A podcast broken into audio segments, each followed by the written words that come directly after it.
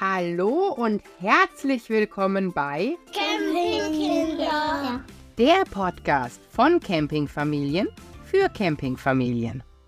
Dieser Podcast wird freundlich unterstützt von doorout.com, dein Camping- und Outdoor-Experte im Internet und vor Ort in Fulda. Hier beginnt dein Abenteuer. Hallo und herzlich willkommen zu einer neuen Runde Campingkinder Podcast mit Eva von Camping. Und Inke von Luftschlossliebe. Dieses Mal nehmen wir euch mit in eines meiner Lieblingscampingländer. Und zwar wollen wir darauf eingehen, warum eigentlich Camping in den Niederlanden? Was macht dieses Land zu einem so großen Camping-Highlight? Warum verbringe ich, würde mal sagen, 90 Prozent meiner Campingurlaube gerade dort und habe da einige Plätze erkundet. Aber auch Inke war schon diverse Male auf unserer gegenüberliegenden Grenzseite und hat den Niederlanden einen Besuch abgestattet. Und darauf wollen wir heute eingehen.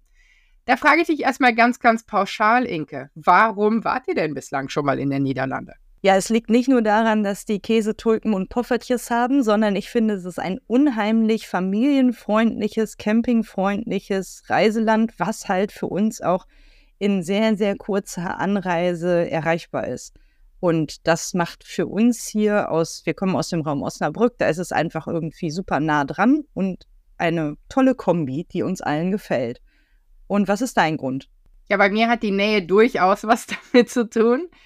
Ich war ja in den Niederlanden im Kindergarten, ich habe in den Niederlanden studiert, ich wohne schon immer grenznah. Solange ich bei meinen Eltern gewohnt habe, war das nächste niederländische Geschäft näher an uns dran als das nächste deutsche. Ich bin sehr, sehr stark mit dieser Kultur verbunden, in dem Land verwurzelt und mein Herz schlägt orange. das darf es so sein, deshalb ist das natürlich so ein Punkt. Aber ich glaube, selbst wenn ich aus anderen Regionen von Deutschland kommen würde, wäre Niederlande für mich ein durchaus attraktives Campingziel für die Familie. Gerade für die Familie. Die Niederländer sind ja ein absolutes Campingvolk. Die werden ja mehr oder weniger im Wohnwagen gezeugt. Haha, wo wir wieder bei unserer Knickknack-Folge wären und wachsen dann da komplett auf, bis sie an ihre Enkelkinder den Wohnwagen weiter vererben, mehr oder minder. Und das spürt man halt an jedem Fleckchen, der irgendwie mit Camping zu tun hat. Ich finde gar nicht, dass da nur Wohnwegen vertreten sind, sondern ich staune immer wieder, wie viele niederländische Familien im Zelt oder im Faltkarawan unterwegs sind was ja unter Deutschen wirklich eher so eine exklusive Sache ist und kaum irgendwer das macht. Also da ist man ja doch eher irgendwie der Exot im Zelt, ist das da doch sehr, sehr verbreitet. Das finde ich auch echt schön, dass da die Campingwelt einfach nochmal so ein bisschen bunter ist. Aber lass uns doch das Reiseland mal genau anschauen. Wie sieht es denn mit der Anreise aus? Für dich ist sie auf jeden Fall sehr kurz. das stimmt, aber für dich ist sie auch nicht weltbewegend lang. Und das Schöne an dieser ganzen Geschichte ist ja, dass die Niederlande in dem Sinne kein sonderlich großes Land ist und dass sobald man wo auch immer über die Grenze kommt, man dann in den Niederlanden gar nicht so viel Fläche zu bereisen hat und Strecke zu machen hat, wie es in manch anderen Ländern der Fall ist. Das heißt, wir reisen ganz normal woher auch immer aus Deutschland an mit den deutschen Gegebenheiten, sind an der Grenze, dann brauchen wir alle einen Personalausweis, ist ja normal EU und alles, kommen damit rüber. Müssen den aber nicht vorzeigen, in der Regel. Ja, das ist eine offene Grenze, aber ja, es gibt da immer so Geschichten, ne? Also Eva wird offenbar immer angehalten. Ich wurde noch nie angehalten. Das möchte ich hier dazu sagen. Also ich bin eine ganze Zeit lang, ja jeden Tag gependelt über die Grenze. Da ist die Wahrscheinlichkeit, auch mal angehalten zu werden, wesentlich größer. Und die Niederländer halten einen in der Regel an, um mit dem Wohnwagen, glaube ich eher nicht.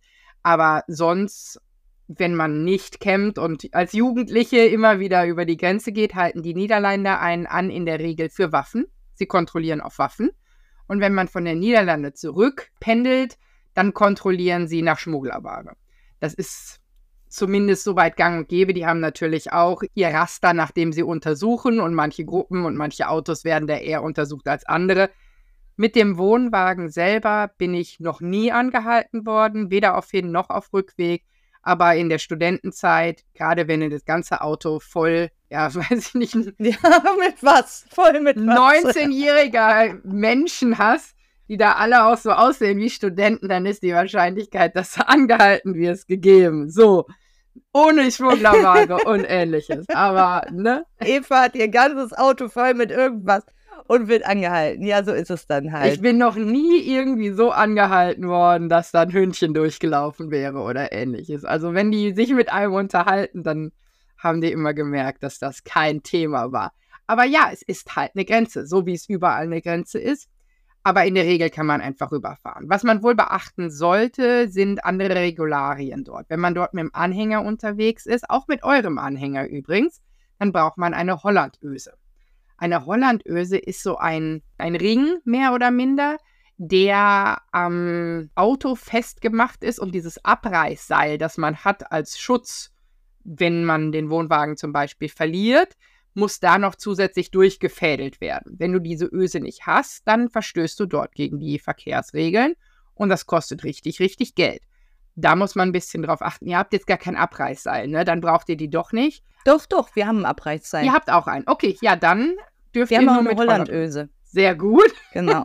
Die habe ich mir direkt dazu besorgt, weil das hatte ich auch schon mitbekommen, dass man die braucht. Und ich kenne niemanden, der jemals da kontrolliert worden ist, ob er eine Hollandöse hat, aber es ist auf jeden Fall so, dass man die braucht. Das scheint wohl so zu sein.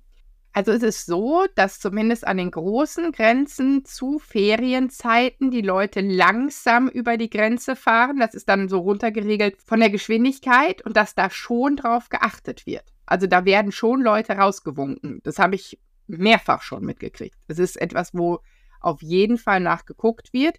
Wir haben die schon immer dran gehabt, deshalb sind wir aus den Gründen noch nie rausgewunken worden. Aber wenn ihr plant, Richtung Niederlande in den Urlaub zu fahren, denkt an diese Hollandöse, lässt sich relativ einfach nachrüsten.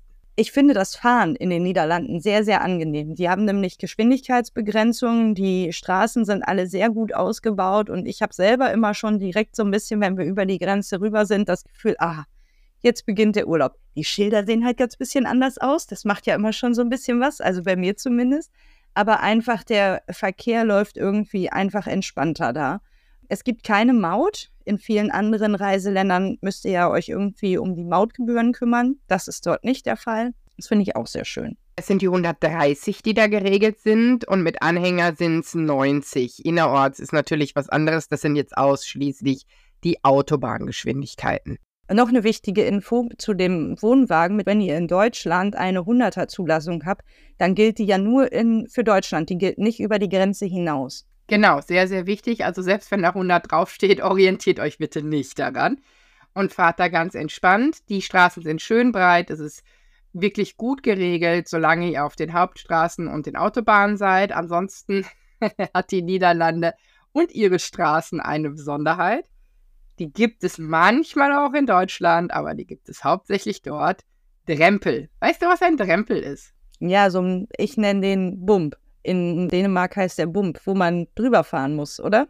Genau, so ein Hubbel, so Ja. ein erzwungener Hubbel auf der Straße, über den du drüber musst.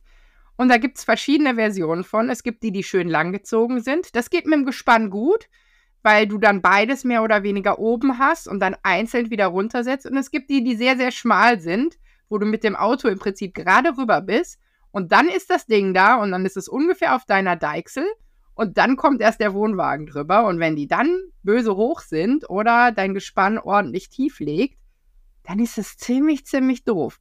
Also schön langsam fahren, entspannt. Die sind auch auf vielen Campingplätzen, wo ich mir denke, dass die Leute mit Gespann da sowieso langsam fahren. Aber ja, das ist definitiv eine große Besonderheit an der Straßenführung in den Niederlanden. Ja, und noch eine Besonderheit sind natürlich, da kommen wir gleich nochmal drauf, was man da machen kann, aber ihr habt immer sehr, sehr gute Radinfrastruktur. Das heißt wirklich breite Radwege neben den Hauptstraßen, wo man sicher auch mit der Familie fahren kann, aber auch als Autofahrer keine Angst haben muss, rechts und links zu gucken, wo jetzt irgendwie auf einmal jemand um die Ecke kommt. In den Städten ist nochmal was anderes, aber zumindest so auf dem Weg zu den Campingplätzen ist das sehr, sehr entspannt und angenehm.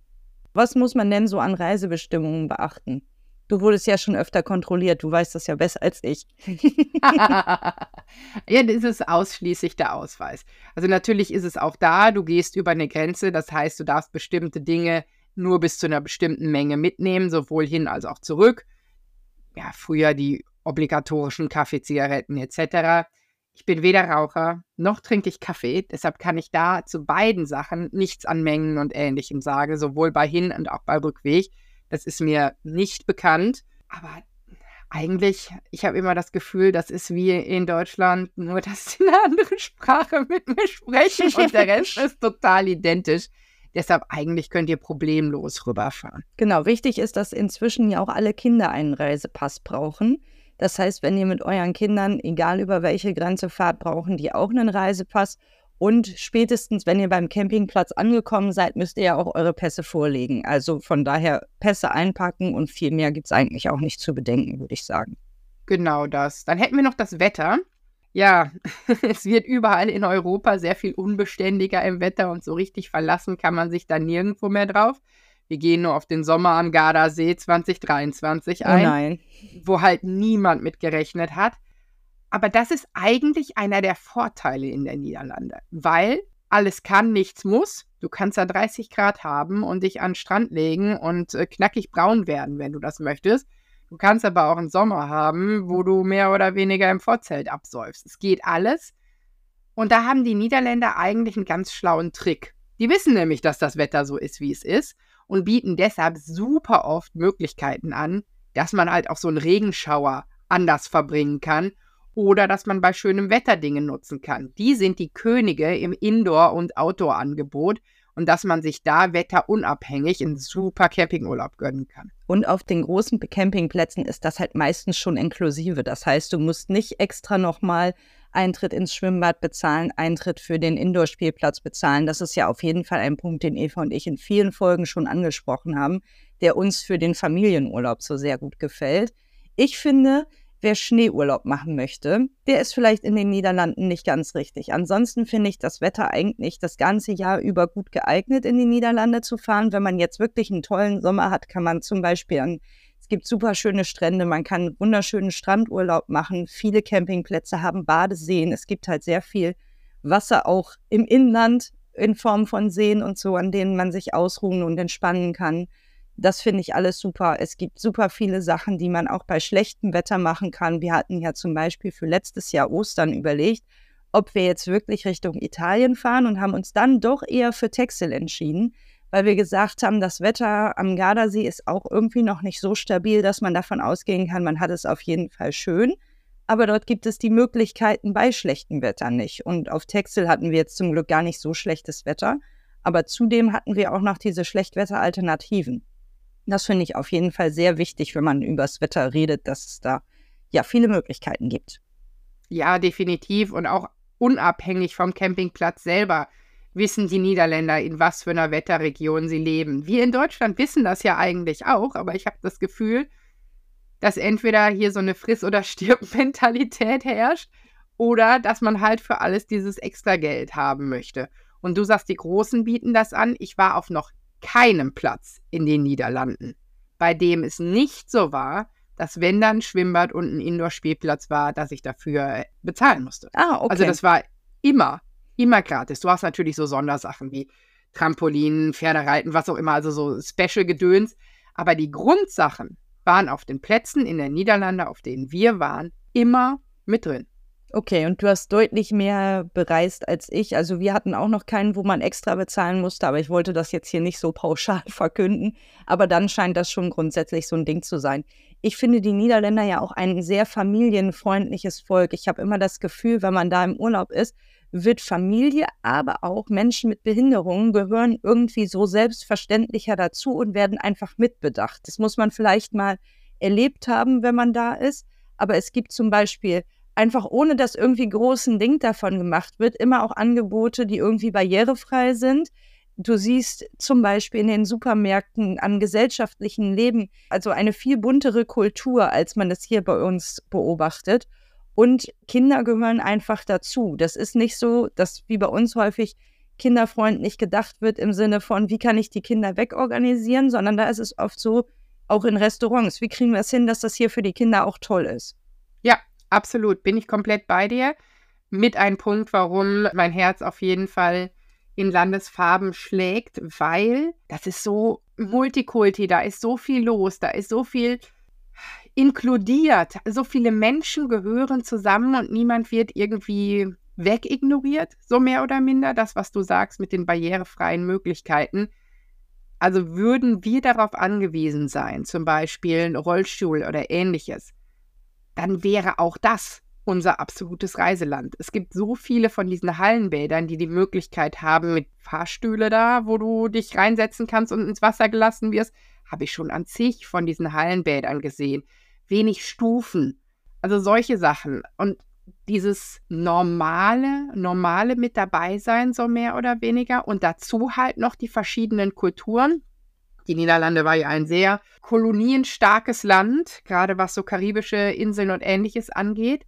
Und das merkt man halt auch total vor Ort, gerade auch was die Esskultur angeht und ähnliches. Und da haben wir die Vielfalt in dem, was es da an unterschiedlichen Sachen gibt. Also wenn ihr mal richtig geiles indonesisches Essen essen wollt, dann geht in der Niederlande indonesisch essen. Wenn ihr nicht zwingend Richtung Bali oder so fliegen wollt und ihr kriegt da unglaublich authentische Nahrung, weil es halt auch von Indonesiern, die dann da vor Ort wohnen, gekocht wird. Zusätzlich dazu diese ganze Geschichte bei uns mit veganen Angeboten, sowohl in Restaurants als auch ganz, ganz besonders in Supermärkten. Das gab es da vor zehn Jahren schon, in einem Ausmaße, in dem wir hier in Deutschland noch nicht angekommen sind. Also dieses Leben und Leben lassen und allen ihre Angebote geben, ist halt auch wieder ein großer, großer Part, der da eine Rolle spielt. Ja, und ich habe jetzt auch schon mich letztens noch mal irgendwann mit einer niederländischen Familie unterhalten, die jetzt aber hier in Deutschland wohnen. Und die haben gesagt, denen fehlt so ein bisschen dieses, es ist einfach so, wie es ist und so nehmen wir das hin. Und hier ist es dann häufig eher so, ah, wie können wir es ändern? Oh, können wir noch irgendwie was verbessern? Wie kann man es jetzt irgendwie anders machen? Und mehr so ein Gemotze. Und dort ist einfach die Mentalität mehr, ja, jeder ist so, wie er ist. Wir nehmen es einfach hin, wir machen das Beste draus und kriegen das schon hin. Das finde ich eigentlich eine ganz schöne Lebenseinstellung. Natürlich ist jetzt auch nicht jeder Niederländer genauso, wie wir das hier beschrieben haben, aber es ist so eine gewisse Grundstimmung, die wir zumindest beide scheinbar ja merken, wenn wir da im Urlaub sind. Ja, genau. Meiner Meinung nach hat das auch was mit den landschaftlichen Besonderheiten zu tun.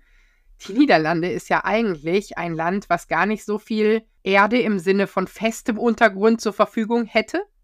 Eigentlich wäre Minimum die Hälfte der Niederlande Wasser komplett Wasser. Das, was jetzt betreten werden kann, wäre Wasser. Aber auch da haben sie sich dann gedacht, nö, wir machen das Beste draus und haben sich schöne große Deiche gebaut, abgepumpt, Wasser in Land verwandelt. Es gibt Gründe, warum in Dubai hier die Palme und was weiß ich von Niederländern erbaut wird. Die sind einfach die absoluten Profis auf diesem Gebiet. Und da haben wir dann auch die Besonderheiten, die zum Fahrradfahren zum Beispiel super, super angenehm sind. Wir haben kaum Berge. Es ist super, super flach. Es ist sehr organisiert, dadurch, dass man da komplett planen konnte. Finde ich auch sehr, sehr nett, weil du hast im Prinzip ein sehr flaches Land mit viel Wasser durch Seen, durch Grachten, durch Flüsse, durch unglaublich lange Küste. Dann hast du dieses Meer, dazwischen hast du große Dünen, Deiche und ähnliches ich finde, das hat Charme, ne? Das hat ist sehr grün, viel Nationalpark. Ich finde, das hat total Charme. Ja, auf jeden Fall. Das finde ich auch echt super schön und landschaftlich ist es einfach auch so eine gewisse Weite. Das erdet einen ja auch irgendwie, ne? Also ich als Fahrradmaus mag das schon ganz gerne, mit dem Fahrrad da irgendwie durch die Dünen zu fahren und irgendwie die Weite zu genießen. Dann sind hier und da immer noch mal ein paar Schafe. Das ist auf jeden Fall auch echt super schön zu dieser Landgewinnung hattest du doch in einem deiner Urlaube mal so ein Museum angeschaut. Weißt du noch, welches das war? Das war Neeltje Jans, das war in Seeland. Und da haben sie, es gab natürlich auch Deichbrüche und ähnliches. Das ist halt das, warum da entsprechend gegen angekämpft wurde und viel wurde überflutet. Da geht da nochmal drauf eingegangen. Und halt auch, wie man den großen Deich in den Niederlanden gebaut hat und wie man verschiedene Landmöglichkeiten und Stränge gewonnen hat. Ich empfehle auch total, Almere zu besuchen einen Ort, den es vor 50 Jahren im Prinzip nicht gab, der aus dem Nichts mit sehr, sehr innovativer Planung durchdacht entstanden ist. Komplette Müllverbrennung und Müllentsorgung befindet sich unterhalb der Stadt. Also es gibt gar keine Müllwagen, die rumfahren, weil du schmeißt was in diese außenstehenden Mülleimer und das wird dann unterhalb der Stadt entsorgt. Super viele Flächen auf den Dächern sind begrünt Urban Gardening und sowas alles. Und die Nummer ist vor 50 Jahren gebaut worden. Da ist an das alles schon gedacht worden. Es ist höchst beeindruckend, was die aus dieser Stadt gemacht haben. Ja, Mensch, das hatte ich noch gar nicht auf dem Schirm. Das ist auf jeden Fall auch echt ein interessanter Tipp. Hattest du da schon einen Campingplatz direkt in der Nähe? Molekanten-Flevostrand wäre direkt dran. Du könntest aber auch um Amsterdam rum. Almere ist nicht weit von Amsterdam weg. Aber ganz ehrlich, in den Niederlanden ist alles nicht weit weg. Also du kannst auch so Plätze wie Kleiner Wolf und ähnliches besuchen und bis in, ich glaube, maximal einer Stunde in Almere, wenn man da in der Nähe ist. Also wirklich, es ist nicht, wir gucken uns hier Tulpen und ähnliches an, sondern wir gucken uns so ein bisschen an, wie die Zukunft sein könnte, wenn wir mitziehen würden. Ich fand es unglaublich beeindruckend. Auch für Kinder. Möchte ich mir auf jeden Fall gerne mal anschauen. Lass uns doch mal auf die verschiedenen Regionen eingehen. Was gibt es wo? also, wenn wir an die Niederlande denken, denken wir an Tulpen. Zumindest ganz viele von euch, oder? Also, Tulpen sind ja so ein Ding, die gibt es nicht das ganze Jahr. Das heißt, wenn ihr zum Beispiel Osterurlaub oder eure langen Wochenenden und ähnliches plant und da Richtung Niederlande geht, dann würde ich gucken, dass ich in den Norden der Niederlande gehe. Dass ich, weiß ich nicht, wenn man durch Niederlande fährt Richtung Texel, also selbst wenn man nicht auf Texel fährt, sondern einfach Nordholland besucht, dann wird man durch so unglaublich viele wunder, wunder, wunderschöne Tulpenfelder geführt. Da ist die Autofahrt allein schon ein absolutes Highlight. Es ist bunt und so viel Weite und so viel Fläche. Krass, ich frage mich immer, wer diese ganzen Tulpen dann auch kauft und die sehen dann da schon so schön aus und dann frage ich mich, wie das denn so schnell zu den Kunden kommt und alles. Und Texel selber gab es ja auch unglaublich viele Tulpen. Wenn ihr also da Bock drauf habt, dann Richtung Mitte bis Nordholland. Genau, richtig. De Leistert ist nicht zu empfehlen. Da waren wir ja auch ein Jahr Ostern und hatten so gedacht, boah, ja, wir gucken uns auf jeden Fall auch Tulpen an. Wir haben eine einzige, wirklich vereinzelte Tulpe in einem Vorgarten gesehen und ansonsten gab es gar nichts in der ganzen Gegend. Aber das Jahr drauf waren wir dann ja auf Texel und da haben wir wirklich reichlich gesehen. Da waren auch so viele Hyazinthen, die blühten auf den Feldern. Und es war so ein toller Geruch und da mit dem Fahrrad durchzufahren, das war wirklich wunderschön. Auf jeden Fall. De Leistet ist aber eher Südosten Niederlande, also so entgegengesetzt zu dem, wo die vielen Tulpenfelder sind. Auch da orientiert sich die Niederlande natürlich nach ja, Anbaugegebenheiten und ähnliches und die ist in dem Bereich von Mitte bis Nordholland passender. Ich wollte ja nur den Tipp geben.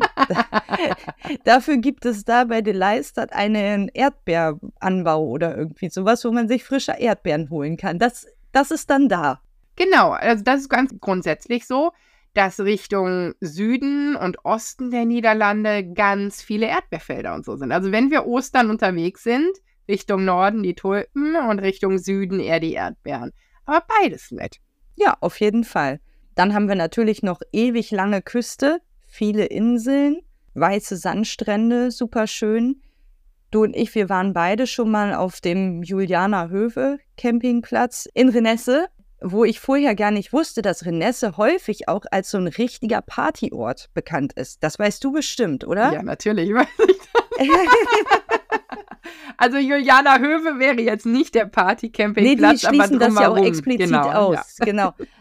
Aber der Spruch war mit dem Schnurrbart in der Fresse nach Renesse, habe ich gehört. Okay, das sagt mir nichts, aber ich kenne genügend Kegelclubs und ähnliches, die dann da ihr Wochenende machen, Junggesellenabschied und sowas alles. Also Renesse selber hat eine sehr, sehr pulsierende Innenstadt mit Nachtleben und ähnliches. Da wäre auch. In den Niederlanden gibt es eine Sperrstunde. Es ist nicht wie in Deutschland, dass du Open-End-Party machen kannst um zwei oder um drei Uhr.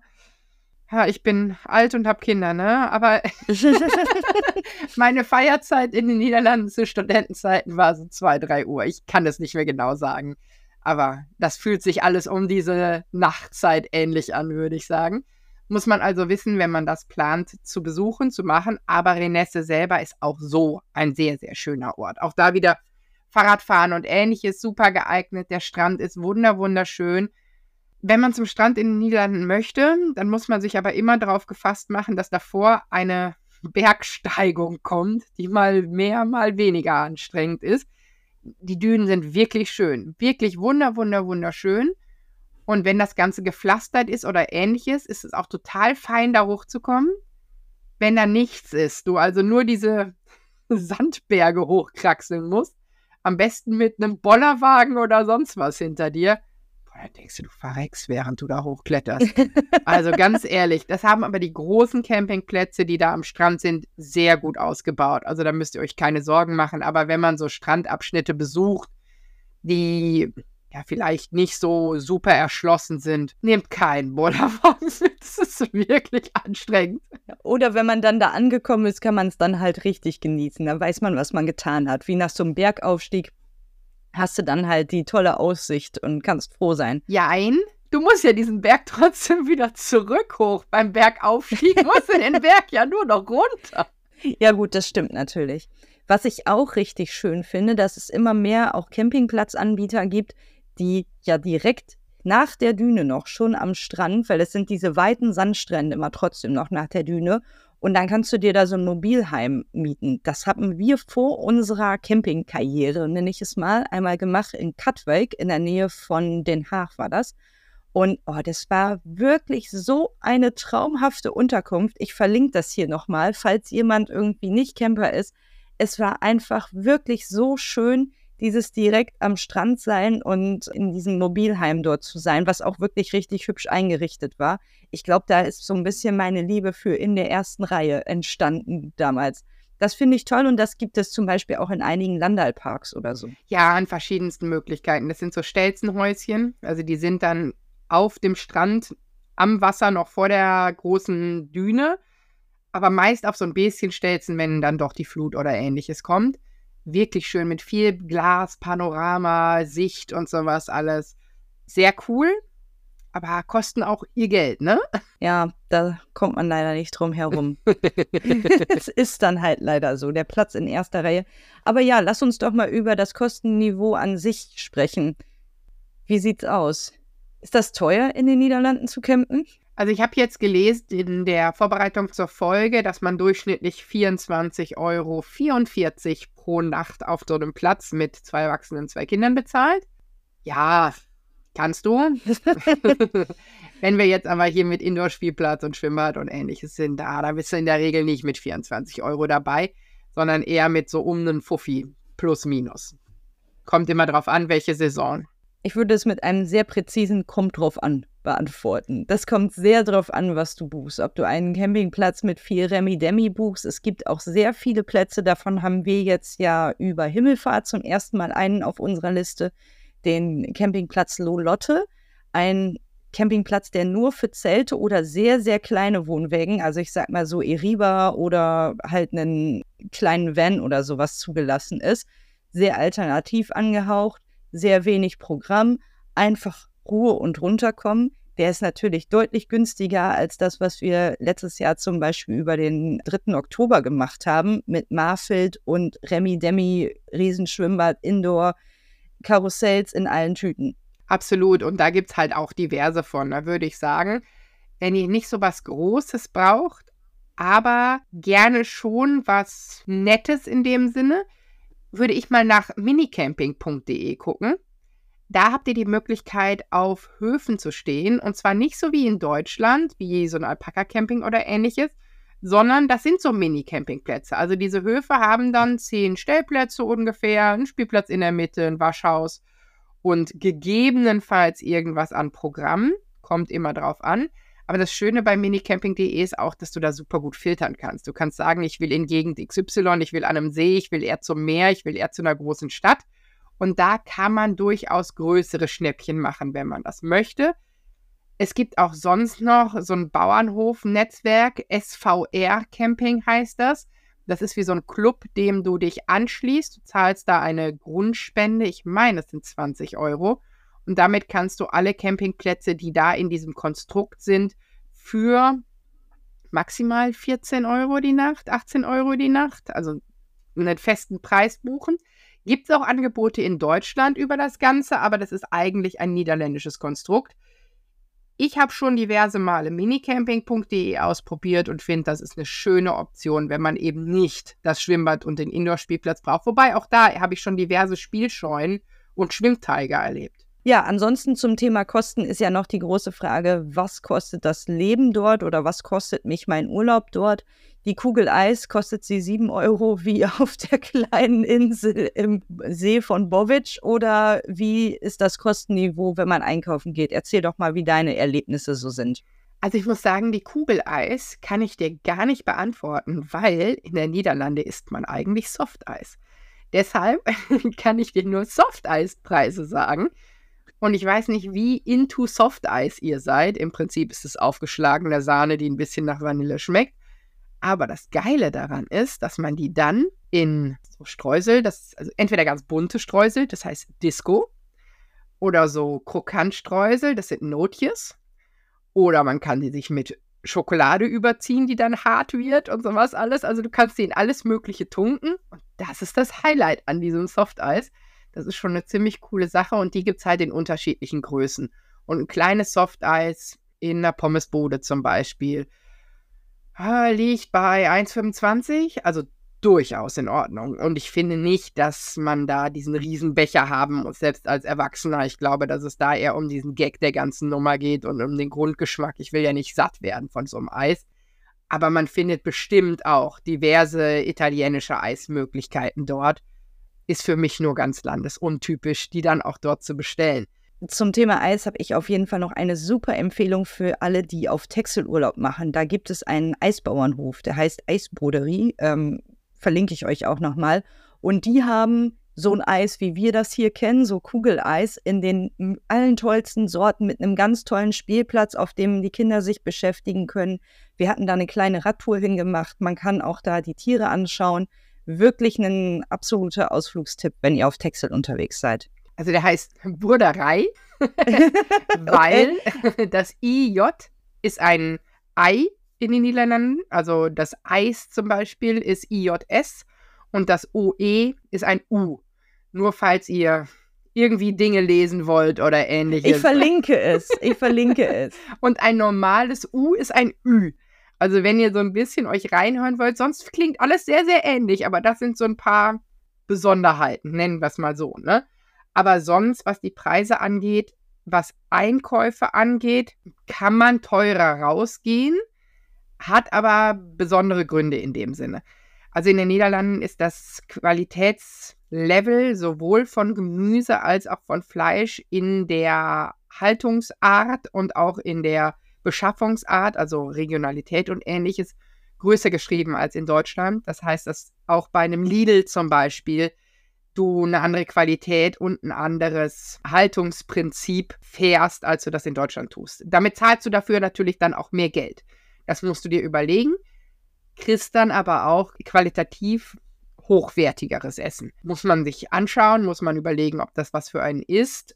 Gerade beim Fleisch merkt man zum Beispiel, wenn man es brät, dass in dem Hackfleisch kein Wasser rausbrät. Ich kaufe ansonsten hier kein abgepacktes Fleisch. In den Niederlanden fällt mir das schwer, irgendwie einen Schlachter oder Fleischer zu finden, der das Fleisch einfach so verkauft, wie ich das kenne aber dort ist das abgepackte Fleisch in einer ganz anderen Qualität, als ich das hier aus dem Discounter oder so kenne. Ja, auch das Gemüse und das Obst. Also wenn du das liegen lässt, hast du nicht am nächsten Tag schon, dass du denkst, hm, hätte ich mal gestern verarbeitet. Was ganz cool ist, muss man natürlich auch wieder ökologisch betrachten, aber ich finde es ganz cool, ist, dass du super viele Sachen vorgeschnitten bekommst. Und wenn ich mir denke, ich kriege so ein ganzes Säckchen, nehmen wir mal Paprika, vorgeschnittene Paprika, die in Plastik ist, oder ich kaufe mir drei Paprikas, die in Plastik sind, die ich bei einem Lidl in Deutschland so auch bekommen würde, dann nehme ich doch das Abgepackte, wenn ich da und das fertig geschnitten, wenn ich da mehr oder minder dasselbe für zahle. Was aber ganz cool ist, ist halt, dass die dann auch so ein tolles Angebot haben an halbfertigem Essen, nennen wir es mal so. Also, dass sie diese Kochboxen haben, von denen ich beim Albert Heinz schon mal erzählt habe, die ich einfach mega gut finde. Wo du oh, die finde ich auch so toll. Ja. Das vermisse ich hier bis heute. Ey, warum gibt es das hier nicht? Ich finde es so schön. Ja, ist halt super praktisch, weil du damit halt auch nochmal das Level deiner eingefahrenen Kochoptionen so ein bisschen pimpst. Und du hast halt alles drin, eine Soße, ein Gemüse etc. und kaufst dann gegebenenfalls Fleisch oder Eier oder sowas noch dazu. Es gibt aber auch da genügend vegetarische oder vegane Angebote. Du kannst fertig geschnittenes Gemüse für XY-Gericht kaufen oder so.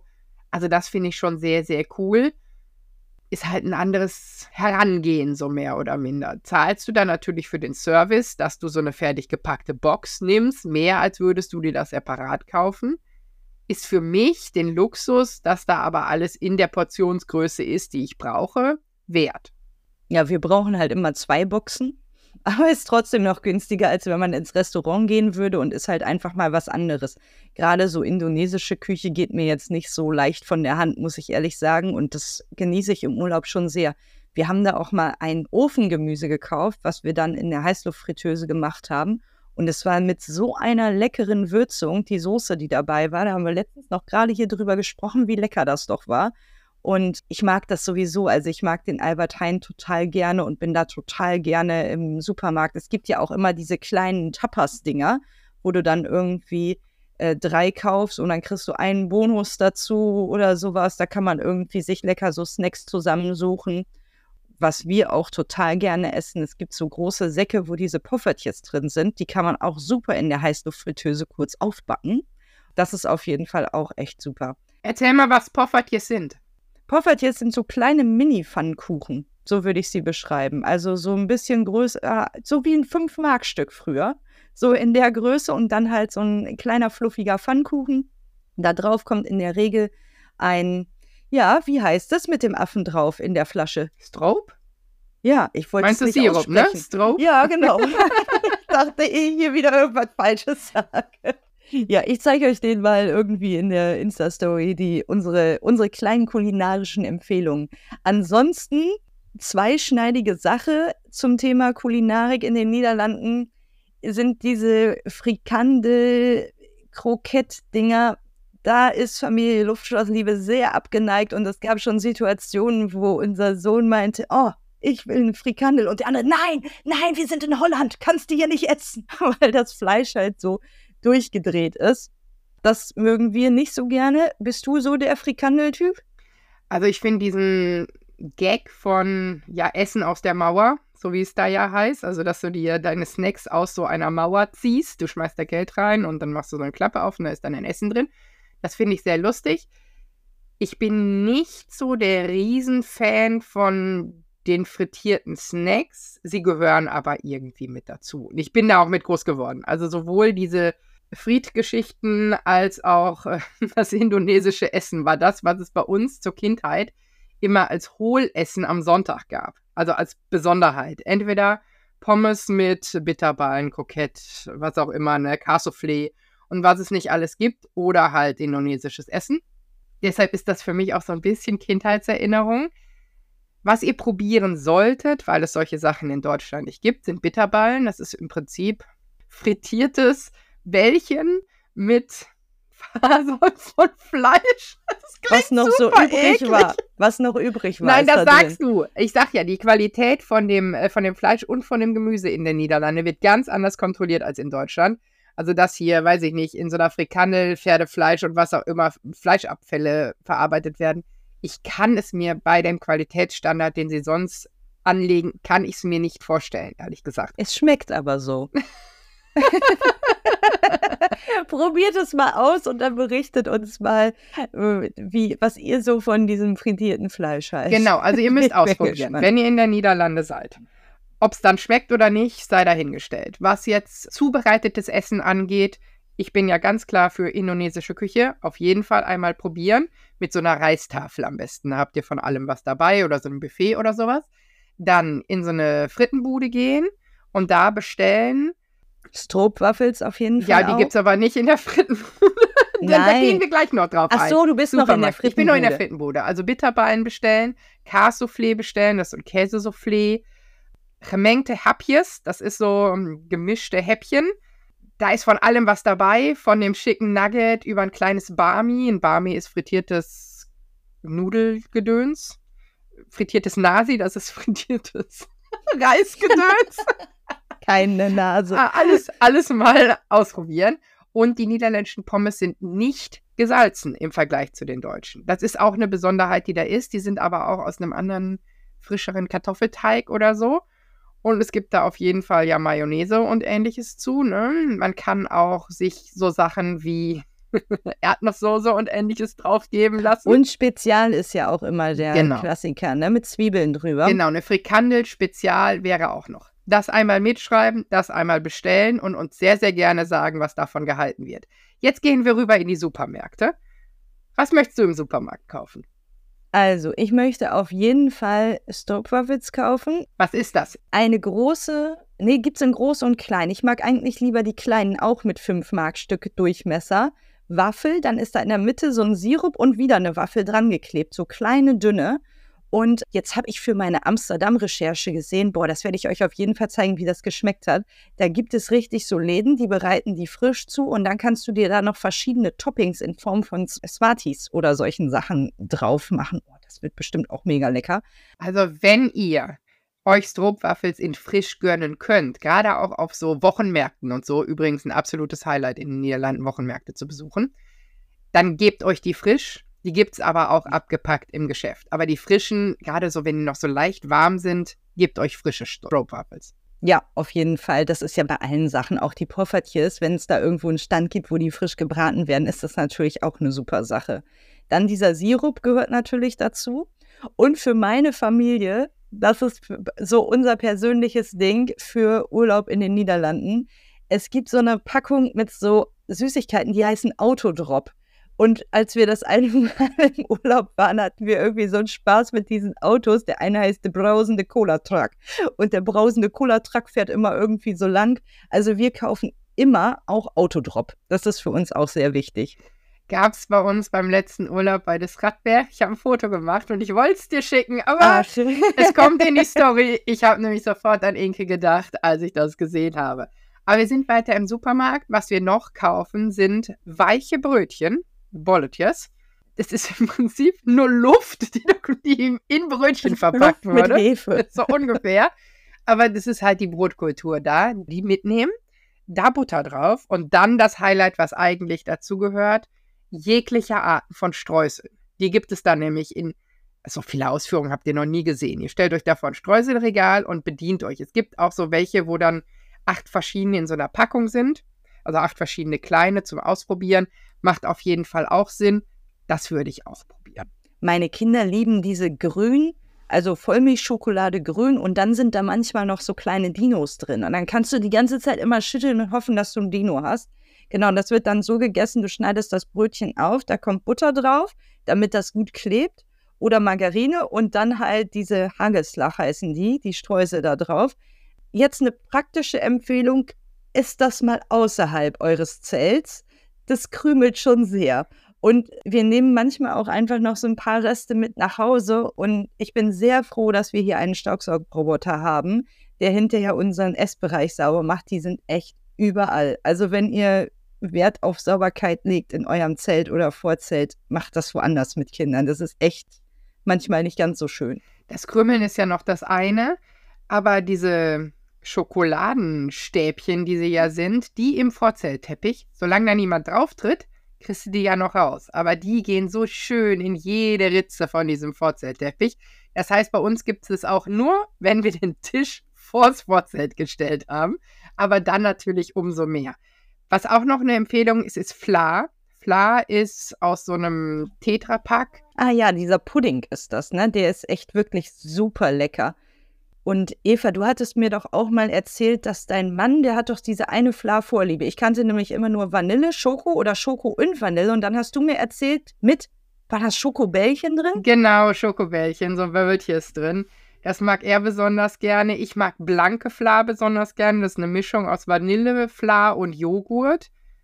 Es ist ein bisschen softer vom Geschmack, nicht so mega, mega süß. Und da dann irgendwas Fruchtiges rein, frische Erdbeeren oder so. Mega geil. Also Fla auf jeden Fall holen. Und wir als Familie, auch besonders die Kinder, stehen auf Kip Curry. Das ist mit so einem roten Deckel beim Brotaufschnitt. Das ist im Prinzip Hähnchen in Curry eingelegt, den man sich aufs Brot schmiert. So wie, weiß ich nicht, was gibt's denn hier, Wurstsalat mäßig von der Idee, ne? Ah, Schmeckt okay. natürlich ganz anders, aber das ist so die Idee dahinter.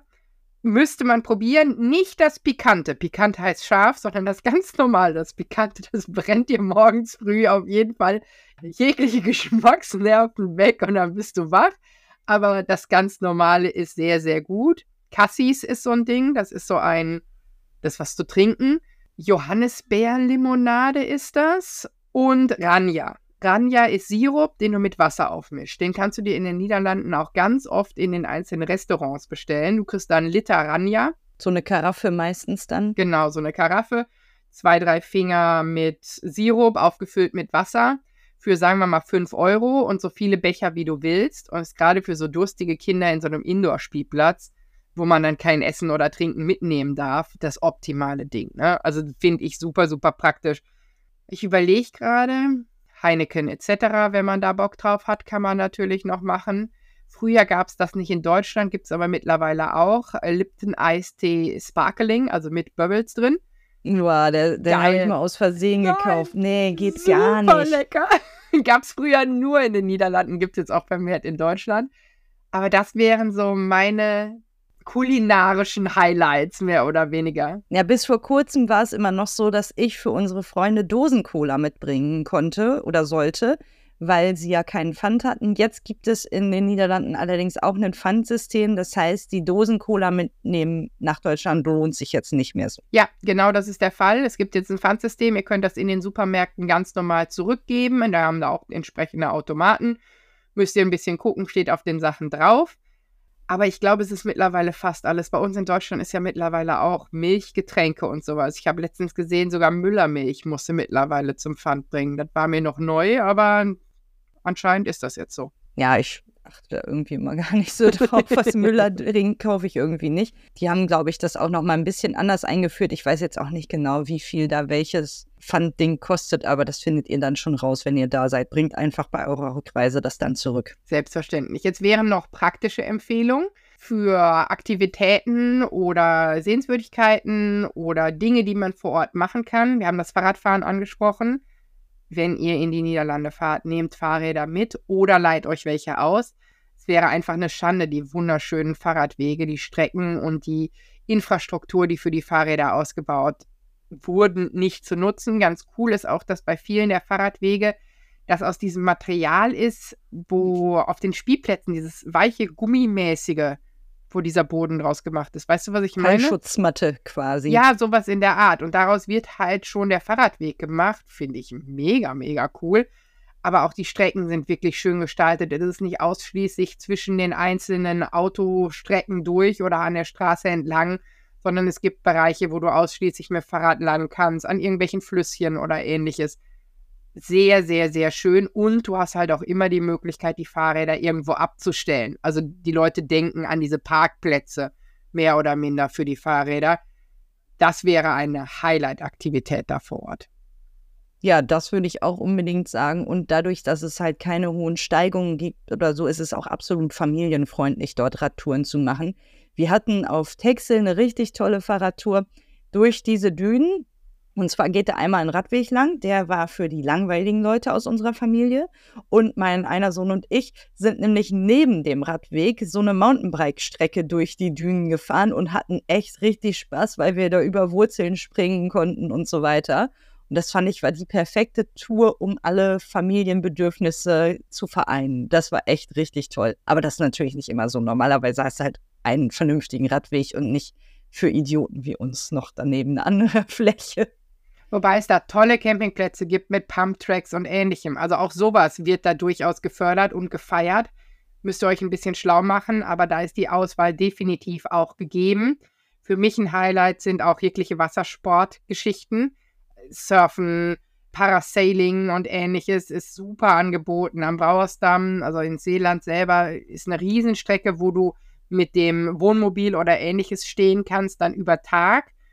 Und da holen dann alle ihr Brett oder ihr Segel oder was auch immer raus und sind dann den ganzen Tag da am Wasser. Und abends packen sie ein und fahren wieder nach Hause. Super, super schöne Sachen. Auch mit so Buggies kannst du da mit Segel über den breiten Strand flitzen. Also das ist was, alles was mit Wind und Wasser zu tun hat, ist auch sehr, sehr gefragt in den Niederlanden. Genau, was sind denn so unsere Lieblingscampingplätze? Die Frage wird ja auf jeden Fall auch kommen. Eva, welchen Campingplatz in den Niederlanden kannst du denn jetzt empfehlen? mein Alltime favorite wisst ihr ja alle, Berzebülten. Aber es gibt ja ganz, ganz viele. Deshalb würde ich da ein bisschen mit System dran gehen. Gehen wir erstmal an den Strand. Meine Lieblingscampingplätze in Laufentfernung zum Strand wären, schon genannt, Juliana Höwe, wären Decius de Küst, auch ein super, super schöner Platz. Wäre unter anderem auch De Vogel, heißt das, auch sehr nah zum Strand. Ein Highlight ist auch noch der Center Parks in Seeland. Da kannst du nämlich ausnahmsweise mal mit dem Camper an einem Center Park stehen und die Gegebenheiten im Center Park mitnutzen. Die sind im Preis inkludiert und da hast du auch Laufentfernungen direkt über die Düne. Also auch das finde ich sehr, sehr schön. Und nicht direkt in Laufentfernung, aber in Fahrradfahrentfernung zum Strand. Ja, die Geschichten auf Texel. Ne? Also der Krim fand ich mega. Den Landal, ich weiß nicht genau, wie man ihn ausspricht. Slüv Valley, würde ich ja mal sagen aber das ist für mich auch kein richtiges niederländisches Wort. Es gibt nur einen Landalpark auf Texel, guck da mal nach. Da kann man nämlich direkt zwischen den Dünen stehen. Finde ich auch ganz schön und super, super angenehm. Hättest du noch einen? Ja, ich hätte noch den Lakens auf meiner Liste. Der ist nicht ganz so Remi-Demi-mäßig, aber irgendwie von der Atmosphäre her wirkt der super schön. Ich war selbst noch nicht da, aber steht auf jeden Fall auf meiner Liste zusammen mit Geversdün. Das scheint vom Flair her ähnlich zu sein und gefällt mir auch irgendwie so vom Anschauen her wirklich, wirklich gut. Das macht einen schönen Eindruck. Finde ich schön. Dann bleiben wir am Wasser, aber gehen ein bisschen inland. Super schön gelegen zwischen Grachten und ähnlichem ist Mölke-Suna. Das ist an der Rede sehr, sehr hippiesker Platz, sehr modern mit dabei, aber alles so naturverbunden, finde ich schön. Direkt an einem See gelegen wäre unter anderem da, wo wir jetzt waren, bei des Radberg. Direkt am See gelegen wäre auch Eldorado Park de Bären. Da waren wir auch letztes Jahr, hat mir auch sehr gut gefallen. Hast du noch Seen oder Flüsse? Also was man da natürlich auch nicht vergessen darf, ist Camping Seeburg in Amsterdam, wo ihr ja auch schon wart. Der steht noch auf meiner Liste, aber da kann man sogar mit dem, auch mit dem Zelt direkt am Wasser stehen und halt von da aus Amsterdam sich anschauen. Das finde ich auch echt eine super tolle Kombi. Leider konnte ich meinen Sohn für unseren anstehenden Amsterdam-Trip nicht dazu überreden, dass wir campen, sondern wir gehen in ein Hotel. Ich habe gar keine Lust darauf. Aber naja, das Kind ist König. Von daher werden wir es so machen. Geht auch gut. Was noch eine Besonderheit ist in den Niederlanden, sind die Nationalparks. Also wirklich mit riesigen Bäumen und Dammwild und ähnlichem auch super, super spannend. De Fleue zum Beispiel, da wären Landalpark Rabbit Hill und Koldenhofen etwas, die direkt da drin sind. Finde ich auch sehr, sehr schön. Der kleine Wolf ist direkt an so einer riesigen Sanddüne wo man hingehen kann. Ich meine, die größte Binnenwüste Niederlande, ich meine, das heißt so, ist auf jeden Fall auch spannend und sich anzugucken. Und alles Richtung Nordholland ist natürlich auch gerade im Ostern ein Highlight. Aber ich glaube, wenn es Richtung Norden geht, würde ich versuchen, auf die Insel zu kommen und mir Texel anzugucken, weil das ist eine Insel, die hat einfach mein Herz gewonnen. Ja, ich muss ja sagen, Texel hat mich leider nicht so ganz überzeugt. Ich möchte aber super gerne nochmal nach Ameland. Da hat mir ein Bekannter jetzt Camping du Nord empfohlen. Das soll wirklich schön sein. Aber ich sehe einfach so schöne Bilder von Ameland auch. Und dann finde ich auf Texel den Koga-Strand als Campingplatz noch total schön. Da kannst du halt direkt in den Dünen stehen. Das wäre jetzt für mich nichts für Osterferien oder Herbstferien, aber in den Sommerferien bestimmt traumhaft. Du kannst halt zu Fuß einfach durchgehen zum Strand. Es gibt aber auch einen Spielplatz und ein paar Möglichkeiten für die Kinder. Es gibt sogar eine Indoor-Möglichkeit und man kann das Schwimmbad dieses Hauptcampingplatzes der Krim, auf dem wir ja Ostern waren, mitnutzen. Ja, das ist natürlich auch cool. Ich würde jetzt noch mit reinbringen, weil es für mich relevant ist, diese ganzen grenznahen Plätze. Da wären De Leistad auf jeden Fall zu nennen, der Heldernse Bosse ist auf jeden Fall zu nennen. Ich würde sagen, Molenhof ist ja bei euch oben direkt an der Grenze, ist auch ganz klar etwas, was zu nennen wäre. Camping de Pal. Also ich habe noch ein paar kleine, die mir empfohlen wurden, wo ich noch nicht war. Da gehört auf jeden Fall ja der Lolotte zu, den ich schon gesagt habe. Aber Remmelbeck zum Beispiel gibt es noch. Oder Het Meulemann. Das sind nochmal kleinere Plätze, die irgendwie nicht so bekannt sind. Aber wenn jetzt jemand nicht so was Großes will, wäre das auf jeden Fall auch noch eine Idee. Dann The Brömmels heißt der oder Brömmels.